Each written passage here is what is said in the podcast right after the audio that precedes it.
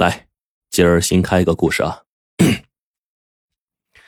在这个山东、江苏的交界地儿，有一座大山，叫做五莲山。山上有一座文殊寺，就是文殊菩萨的这个文殊寺。山下呢有一个村子，叫做龙湾头。龙湾头山清水秀，人杰地灵。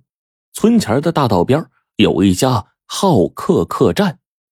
客栈这老板姓蓝，蓝色的蓝，四十刚出头，胖胖的身材，大大脑袋，慈眉善目的，一双眼睛笑起来眯成一条缝，就让人不由得想起了五莲山文殊寺院里的弥勒佛。这一天呢，客栈里来了一个外地商客，没有车辆行李，也没有随从陪侍，操着一口南方口音，说是要住宿。客人呢，自称姓陈，是个员外。家在五莲山南边的苏北，这次出来主要是游山玩水、寻朋访友。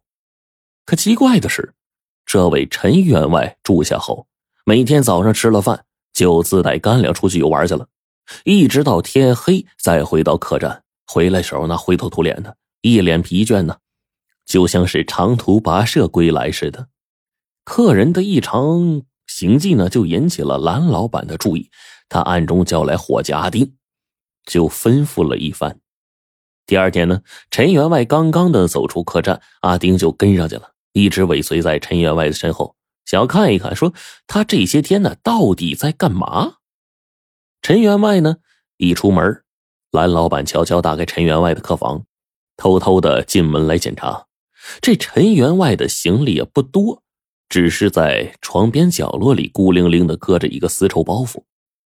蓝老板走上前，打开这个包袱一看，不由得倒吸一口凉气呀！里面竟然是一个瓦罐，瓦罐里满满的骨灰。出门游玩，带着个骨灰罐子干嘛呀？嘿，这可是天下奇闻呐！蓝老板就满腹狐疑呀，然后不动声色的退出了房间。那再说阿丁，尾随在后面，见到陈员外出了客栈。哎，不上集市，不逛店家，却直奔五莲山而去了，而且只选这人迹罕至的地方转悠，每到一处就四处观望，好像在寻找什么。阿丁连着跟的三天呢，都是这样。到第四天中午了，阿丁趴在这个草堆里，偷偷的窥视着。只见陈员外，哎，回过身子来，然后大声的说：“朋友，出来见个面吧。”一连跟了好几天，想必累坏了吧？阿丁十分尴尬呀，慢吞吞的走出来说：“他家主人是为了陈员外的安全，这才吩咐来保护陈员外。”说着，阿丁也不解了，说：“在下有一个事儿想要请教陈员外，就是您天天来这深山老林，是在寻找什么？”陈员外没有马上回答，他就示意阿丁坐在身边，然后说。我看你为人实在，我就告诉你事情的缘由吧。陈员外说：“呀，他老家就在五莲山脚下。有一年呢，五莲山一带闹饥荒，陈员外这祖上只好携妻带子的外出逃荒，然后辗转来到苏北定居，并创下了一份家业。到了他这一代，陈家庄园在苏北已经是远近闻名。陈员外的父亲呢，年老之后就把家业交给儿子打理。”自己呢，吃斋念经，一心向佛。三年前，老人一病不起，临终时候留下遗言：“咱老家山东五莲山，人杰地灵，宝刹文殊院千年香火不断。我死后。”你要想尽办法带我回到家乡，把我葬在文殊院附近，让我死后能天天听到文殊院里的钟声，也算是一种慰藉了。说完，老人家与世长辞。陈员外是个孝子，不敢违背老人的遗愿，只好背着父亲的骨灰千里迢迢而来。可是啊，把父亲葬哪儿呢？这里的人又怎么会让一个外乡人在山上树碑建墓呢？几经思考，陈员外决定找一个天然的墓穴，这才好在浩克客栈住下来，一领一领的寻找，一件一件的寻找。说到这儿，陈员外长叹了一声，说：“唉，我几时才能让父亲入土为安呢？”阿丁呢，就这个被陈员外的孝心打动了，然后说：“陈员外。”您若是有用得着我地方，尽管吩咐。阿丁回到客栈，把陈员外呢这个来五连山的缘故禀告了蓝老板。蓝老板一听，觉得这是对这个这个这个子尽孝道啊，那是人之常情啊，也就不再多疑。这头的事儿刚完事儿，另外一边的事儿要起来了。这是在农历的三月初三，是蓝老板父亲故去一周年的忌日。这一天呢。蓝老板请下了文殊院六六三十六位僧人，在家中做功德。黄昏时分，只见一位行者先来点烛烧香，打动鼓刹，然后呢，歌咏赞颂。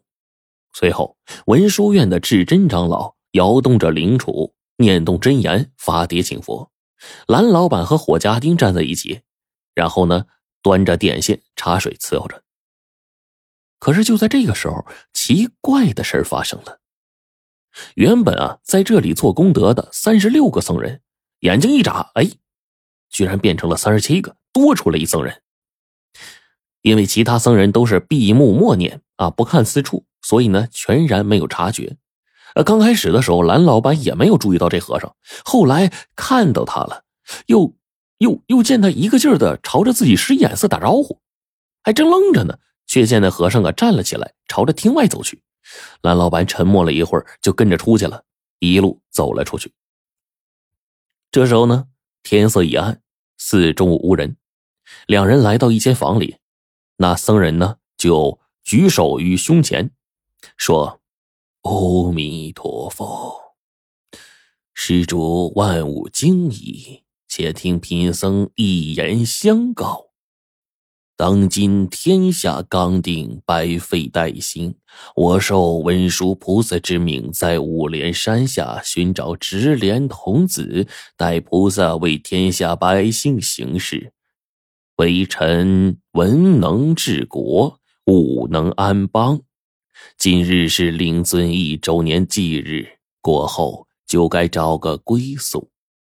五莲山文殊院后面的山崖上有一个水帘洞，水生莲，莲生子，菩萨会让直莲童子转世兰家的。这一番话说的蓝老板眼睛都直了，心口扑通扑通跳个不停。什么？眼前这僧人竟然是文殊菩萨派下来的神仙？他要让我父亲的亡灵转世成菩萨的直莲童子？蓝老板顿时喜忧参半呐，那喜的是他蓝家后代有望能够成为文能治国、武能安邦的国之栋梁；忧的是怎么把父亲的骨灰送上山崖呀？他怯生生的问：“哎，这、这、这水帘洞十几丈高，我怎么送父亲上去啊？”僧人说：“只要把骨灰搬上黄泥，做成泥丸，用弹弓射上去即可。记住。”天机不可泄露。